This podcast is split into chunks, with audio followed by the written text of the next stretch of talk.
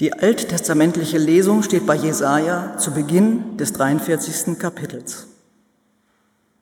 Und nun spricht der Herr, der dich geschaffen hat, Jakob, und dich gemacht hat, Israel.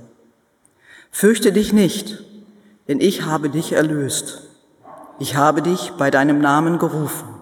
Du bist mein. Wenn du durch Wasser gehst, will ich bei dir sein, und wenn du durch Ströme gehst, sollen sie dich nicht ersäufen. Wenn du ins Feuer gehst, wirst du nicht brennen, und die Flamme wird dich nicht versengen.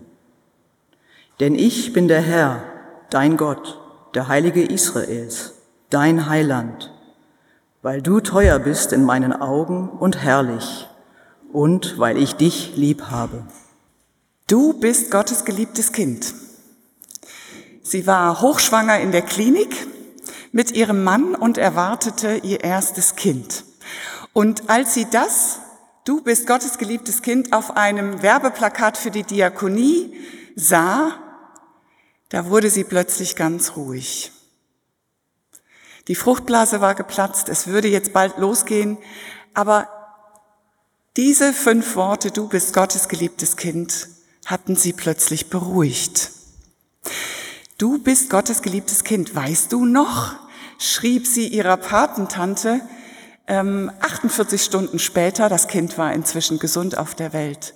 Weißt du noch, du hast mir zur Konfirmation diesen Spiegel geschenkt und hast mit Lippenstift draufgeschrieben, du bist Gottes geliebtes Kind, damit ich es immer weiß, wenn ich hineinschaue. Und als ich das auf diesem Werbeplakat von der Diakonie in der Klinik gelesen habe, da war ich beruhigt. Mein Mann hat mich von der Seite angeguckt, er konnte das gar nicht verstehen, aber mich hat das beruhigt. Und nun spricht der Herr, der dich geschaffen hat, Jakob, und dich gemacht hat, fürchte dich nicht, denn ich habe dich erlöst, ich habe dich bei deinem Namen gerufen, du bist mein. Als das Volk Israel diese Worte hörte, gesprochen vom Propheten Jesaja, vor vielen, vielen tausend Jahren, so alt sind die schon, waren sie seltsam beruhigt.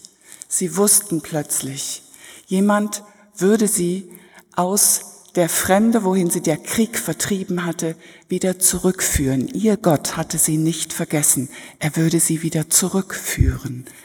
Wenn nicht heute, dann morgen oder übermorgen.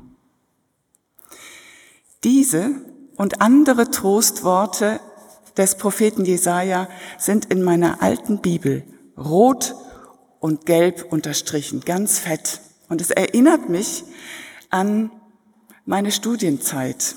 Ich habe in Mainz angefangen zu studieren und ich hatte totales Heimweh.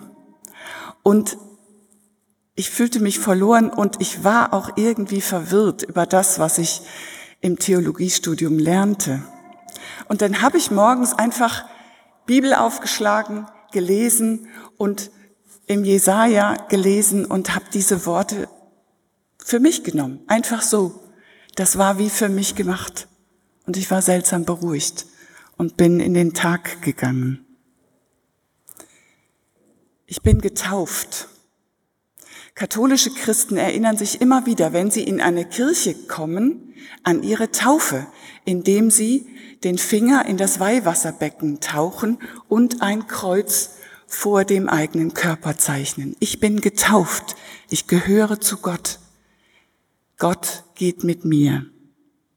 Manchmal blitzt so eine Erinnerung einfach auf, einfach so im Alltag. Manchmal muss man sich auch aktiv erinnern. So ein Tauferinnerungsgottesdienst ist diese aktive Erinnerung daran, ich bin Gottes geliebtes Kind oder mit den Prophetenworten des Jesaja. Nun spricht der Herr, der dich geschaffen hat, der dich gemacht hat, Israel. Ich habe dich erlöst, fürchte dich nicht du gehörst zu mir. Amen.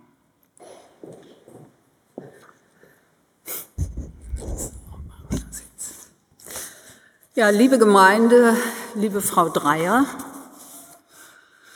Frau Dreier, dass Sie im Rahmen eines Gottesdienstes zur Tauferinnerung offiziell in Ihr neues Amt als Leitung der Kita Senfkorn eingeführt werden, ist, glaube ich, kein Zufall.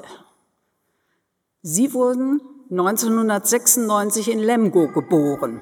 und ich nehme an, im Laufe des ersten Lebensjahres getauft. Auch sie gehörten damit zu Gott, wussten, dass er mit ihnen geht und sie sich jederzeit an ihn wenden könnten. Sie fühlten sich bei der großen Lebensfreude, die sie ausstrahlen, wie unsere Taufkinder mit Sicherheit allzeit behütet. Zielbewusst und lebensfroh absolvierten sie nach dem Abitur die Ausbildung zur Erzieherin, lernten drei Jahre lang die Praxis bis hin zur Gruppenleitung in einer Kita in Bad Salzuffeln kennen und traten parallel dazu ein Studium der Sozialpädagogik und Management mit dem Bachelorabschluss an. Eine ganze Menge. 2022 lasen sie schließlich unsere Anzeige und bewarben sich bei uns als Leitungskraft. Ich freue mich, dass Sie eben sagten, das war wahrscheinlich doch der richtige, die richtige Entscheidung. Der Tag heute, Ihre Anwesenheit hier mitten in der Gemeinde, ist daher vielleicht symbolisch mit einer Taufe zu, äh, zu vergleichen, denn für Sie beginnt ein neuer Lebensabschnitt, ein beruflicher Lebensabschnitt. Sie werden heute in unserer Gemeinde als wichtiges, die Zukunft mitgestaltendes Mitglied aufgenommen. Sie sind von nun an verantwortlich dafür, dass die Kinder der Kita Senfkorn sich wohlfühlen, behütet gedeihen und wachsen, christliche Grundwerte erfahren und sozial und emotional gestärkt werden. Das 2013 zertifizierte Familienzentrum soll darüber hinaus mit ihrer Hilfe Kindern und Familien bessere Bildungs- und Lebenschancen vermitteln. Und damit nicht genug, müssen sie die Qualitätsvorgaben, die wir als Träger mit der Stadt vereinbart haben, erfüllen, die rechtlichen Vorgaben des Landes Nordrhein-Westfalen beachten und das Projekt Qualitätsmanagement des Diakonischen Werkes der Lippischen Landeskirche weiterentwickeln und zertifizieren. Darüber hinaus erwartet Ihr Kita-Team von Ihnen eine Vorbildfunktion, Hilfe und Leitung bei allen auftretenden Fragen und Problemen. Die Eltern fordern von Ihnen Beratung und Hilfe in allen Lebenslagen und trauen darauf, dass Sie die Kinder bei Ihnen gut verwahren. Und last not least gehen wir als Träger und Ihr Arbeitgeber davon aus, dass Sie alle Aufgaben erfolgreich managen.